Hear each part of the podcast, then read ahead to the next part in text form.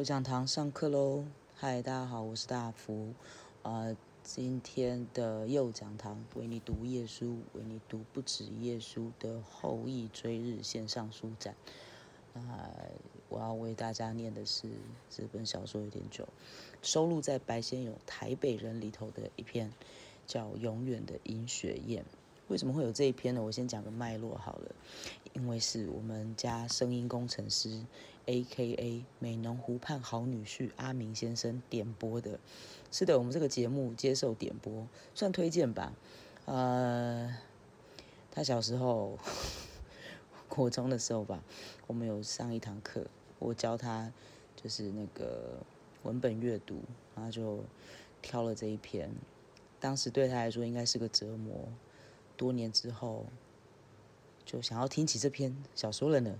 人真的很奇妙，人生的发展总是说不上来，对不对？Anyway，这篇我欠他很久了，快一年了吧。所以我要开始了。好的，永远的银雪燕，它蛮长的哈，所以我就分两集好了，好不好？听听嘛。银雪燕总也不老。十几年前，那一班在上海百乐门舞厅替他捧场的五零年少，有些头上开了顶，有些两鬓添了霜，有些来台湾降成了铁厂、水泥厂、人造纤维厂的闲顾问，但也有少数却升成了银行的董事长、机关里的大主管。不管人事怎么变迁，尹雪燕永远是尹雪燕，在台北仍旧穿着她那一身蝉翼纱的素白旗袍。一静那么浅浅的笑着，连眼角也不肯皱一下。尹雪燕着实迷人，但谁也没能道出她真正迷人的地方。尹雪燕从来不爱擦烟抹粉，有时最多在嘴唇上点着些似有似无的蜜丝佛陀。尹雪燕也不爱穿红戴绿，天时炎热，一个夏天她都浑身银白，近半的了不得，不错。尹雪燕是有一身雪白的肌肤、细挑的身材、容长的脸蛋，配着一副俏丽恬静的眉眼子。但是这些都不是尹雪燕出奇的地方。见过尹雪燕的人都这么说，也不知是何道理。无论尹雪燕一举手、一投足，总有一分世人不及的风情。别人伸个腰、蹙一下眉，难看；但是尹雪燕做起来，却又别有一番妩媚了。尹雪燕也不多言，不多语。紧要的场合插上几句苏州腔的上海话，又中听又熨贴。有些荷包不足的舞客攀不上叫尹雪燕的台子，但是他们却去百乐门坐坐，观观尹雪燕的风采。听他讲几句吴侬软语，心里也是舒服的。尹雪燕在舞池子里，微仰着头，轻摆着腰，一定是那么不慌不忙地起舞着。即使跳着快胡步，尹雪燕从来也没失过分寸。仍旧显得那么从容，那么轻盈，像一球随风飘荡的柳絮，脚下没有扎根似的。尹雪燕有她自己的旋律，尹雪燕有她自己的拍子，绝不因外界的牵引影响到她的均衡。尹雪燕迷人的地方实在讲不清、数不尽，但是有一点却大大增加了她的神秘。尹雪燕名气大了，难免招忌。她同行的姐妹淘醋心重的，就到处吵起说，尹雪燕的八字带着重煞，犯了白虎，沾上的人轻者家败，重者人亡。谁知道就是为着尹雪燕享了重煞的令誉，上海洋场的男士们都对她增加了十分的兴味。生活悠闲了，家当丰沃了，就不免想冒险，去闯闯这颗红遍了黄浦滩的煞星。上海棉纱财阀王家的少老板王贵生，就是其中探险者之一。天天开着崭新的凯迪拉克，在百乐门门口候着尹雪燕转完台子，两人一同上国际饭店十四楼摩天厅去共进华美的宵夜。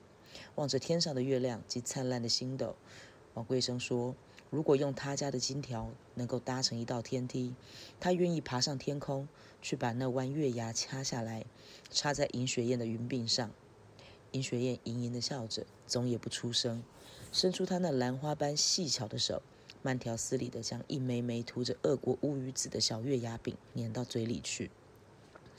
王贵生拼命的投资，不择手段的赚钱，想把原来的财富堆成三倍、四倍，将尹雪燕身边那批富有的逐鹿者一一击倒，然后用钻石玛瑙串成一根链子，套在尹雪燕的脖子上，把她牵回家去。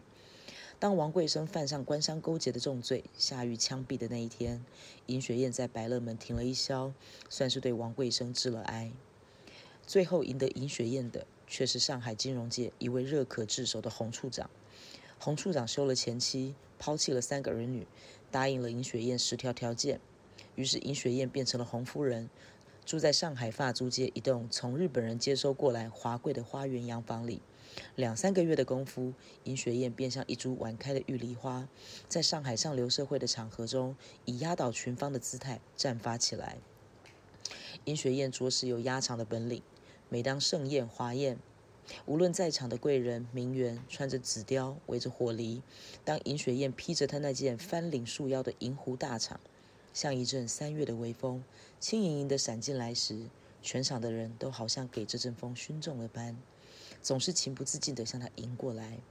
尹雪燕在人堆子里，像个冰雪化成的精灵，冷艳逼人，踏着风一般的步子，看得那些绅士以及侍女们的眼睛都一起冒出火来。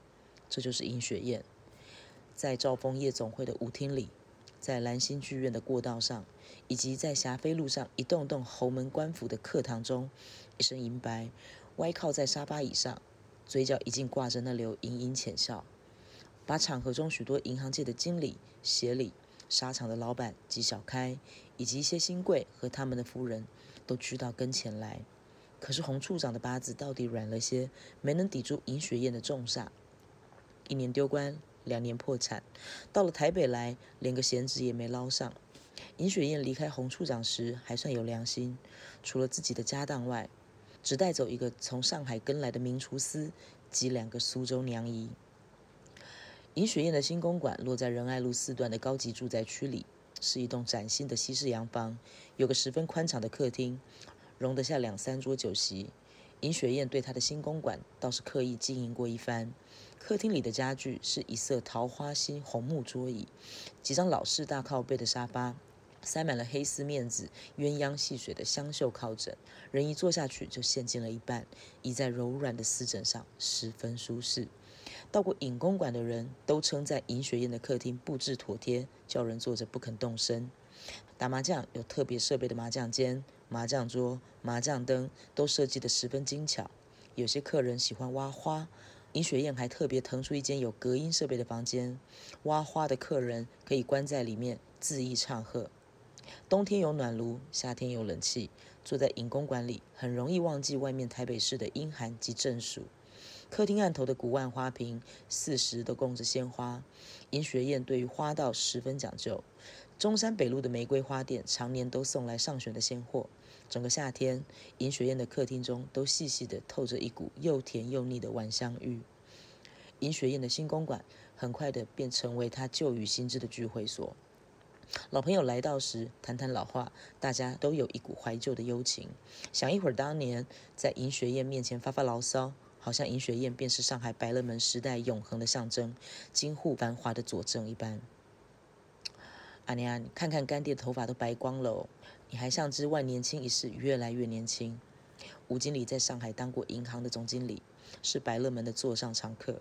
来到台北赋闲，在一家铁工厂挂个顾问的名义。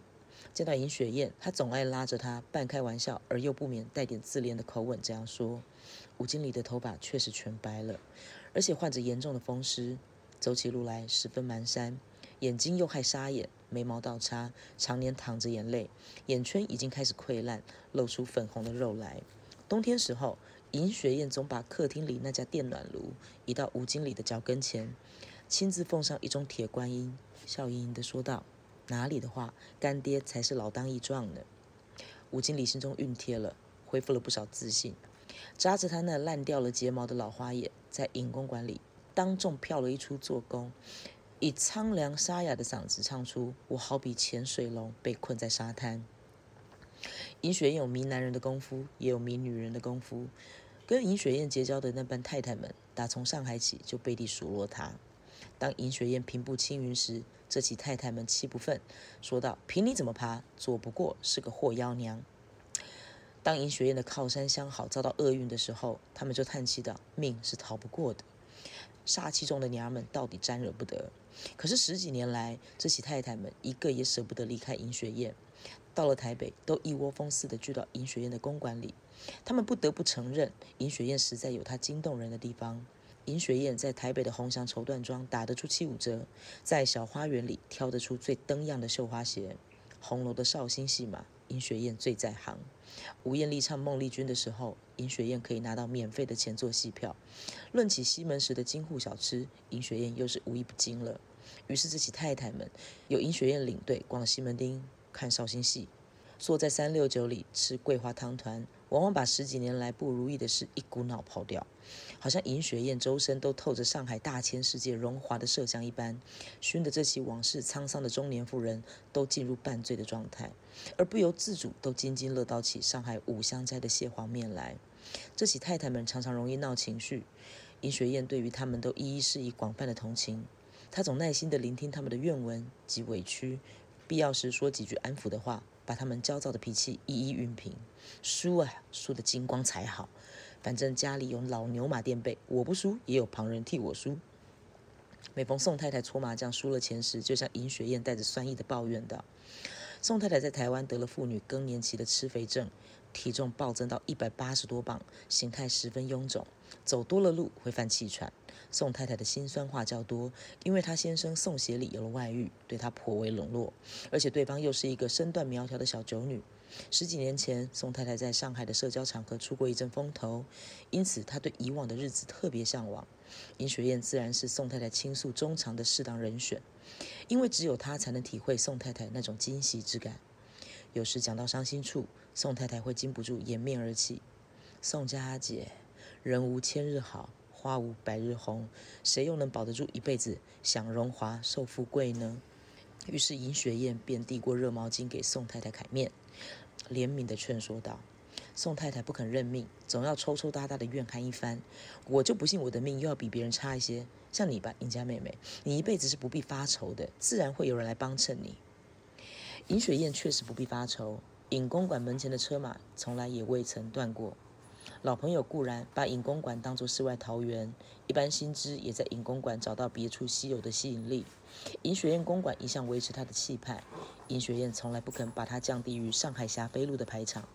出入的人士纵然有些是过了时的，但是他们有他们的身份，有他们的派头，因此一进到尹公馆，大家都觉得自己重要。即使是十几年前作废了的头衔，经过尹雪燕娇声亲切的称呼起来，也如同受过浩风一般，心理上恢复了不少优越感。至于一般新知，尹公馆更是建立社交的好所在了。当然，最吸引人的还是尹雪燕本身。尹雪燕是一个最称职的主人，每一个客人不分尊卑老幼，她都招呼得妥妥帖帖。一进到尹公馆，坐在客厅中那些铺满黑丝面椅垫的沙发上，大家都有一种宾至如归、乐不思蜀的亲切之感。因此，做会总在尹公馆开标，请生日酒总在尹公馆开席。即使没有名堂的日子，大家也立一个名目，凑到尹公馆成一个牌局。一年里倒有大半的日子，尹公馆总是高朋满座。尹雪燕本人极少下场，逢到这些日期，她总预先替客人们安排好牌局，有时两桌。有十三桌，他对每位客人的牌品及癖性都摸得清清楚楚，因此牌搭子总配得十分理想，从来没有伤过和气。尹雪燕本人督导着两个头干脸净的苏州娘姨在旁边招呼着。五点是宁波年糕或者湖州粽子，晚饭是尹公馆上海名厨的京沪小菜：金银腿、贵妃鸡、虾、醉蟹。尹雪燕亲自设计了一个转动的菜牌，天天转出一桌桌精致的宴席来。到了下半夜，两个娘一便捧上雪白、喷了明星花露水的冰面巾，让大战方酣的客人们开面醒脑。然后便是一碗鸡汤、银丝面做了宵夜。客人们直下的桌面十分慷慨，每次总上两三千。赢了钱的客人固然值得兴奋，即使输了钱的客人也是心甘情愿。在尹公馆里吃了完了，末了还有尹雪燕差人叫好计程车，一一送回家去。当牌局进展激烈的当时，尹雪燕便换上轻装，周旋在几个牌桌之间，踏着她那风一般的步子，轻盈地来回巡视着，像个通身银白的女祭司，替那些作战的人们祈祷和祭祀。阿娘，干爹又快输脱底喽！每到败北阶段，吴经理就眨着他那烂掉了睫毛的眼睛，向尹雪燕发出讨救的哀嚎：“还早呢，干爹，下四圈就该你摸清一色了。”尹雪燕把个黑丝椅垫枕到吴经理害了风湿症的背脊上，连续地安慰着这个命运乖谬的老人。尹小姐，你是看到的，今晚我可没打错一张牌，手气就那么背。女客人那边也经常向尹雪燕发出乞怜的呼吁，有时宋太太输急了，也顾不得身份，就抓起两颗骰子，啐道：“呸呸呸，勿要面孔的东西，看你没到啥个晨光。”尹雪燕也照例过去，用着充满同情的语调安抚他们一番。这个时候，尹雪燕的话就如同神谕一般令人敬畏。在麻将桌上，一个人的命运往往不受控制，客人们都讨尹雪燕的口彩来恢复信心及加强斗志。尹雪燕站在一旁，叼着金嘴子的三个酒，徐徐地喷着烟圈，以悲天悯人的眼光看着他这一群得意的、失意的、老年的、壮年的、曾经叱咤风云的、曾经风华绝代的客人们，狂热地互相厮杀、互相宰割。新来的客人中有一位叫徐壮图的中年男士，是上海交通大学的毕业生，生得品貌堂堂，高高的个儿，结实的身体，穿着裁剪合度的西装，显得分外英挺。徐壮图是个台北市新兴的实业巨子，随着台北市的工业化，许多大企业应运而生。徐壮图头脑灵活，具有丰富的现代化工商管理的知识，才是四十出头便出任一家大水泥公司的经理。徐壮图有位贤惠的太太及两个可爱的孩子，家庭美满，事业充满前途。徐壮图成为一个雄心勃勃的企业家。徐壮图第一次进入尹公馆是在一个庆生酒会上，尹雪燕替吴经理做六十大寿。徐壮图是吴经理的外甥，也就随着吴经理来到尹雪燕的公馆。那天尹雪燕着实装饰了一番，穿着一袭雪白短袖的锦织旗袍。穿着一袭月白短袖的织锦旗袍，肩上一排香绯色的大盘扣，脚上也是月白缎子的软底绣花鞋，鞋尖却点着两瓣肉色的海棠叶。为了讨喜气，尹雪燕破例地在右鬓簪上一朵酒杯大血红的郁金香，而耳朵上却吊着一对寸把长的银坠子。客厅里的寿堂也布置得喜气洋洋，岸上全换上才脚下的晚香玉。好的，这是银学院的前篇。那接下来我就会下一集的为你读耶稣，为你读不止耶稣的后裔追日线上书展，我就要为大家念的是永远的银学院的下一集。那我们待会见，我是大福，拜拜。